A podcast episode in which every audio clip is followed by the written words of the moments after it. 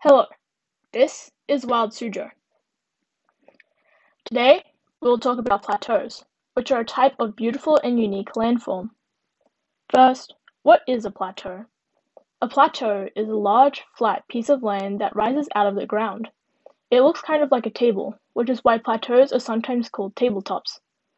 Unlike mountains and hills, they don't slowly rise up out of the ground, but look like the land has been pushed up entirely. Plateaus can be found on every continent and take up around a third of the Earth's surface. They can even be found underwater.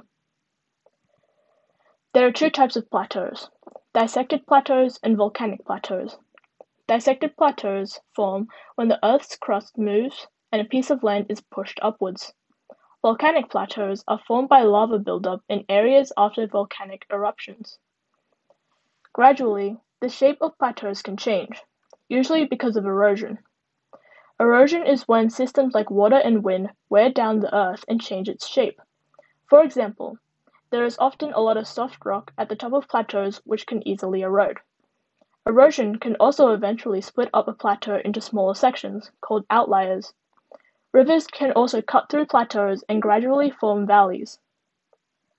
For Wild Suzhou, I'm Ciana. Thanks for listening and see you next time.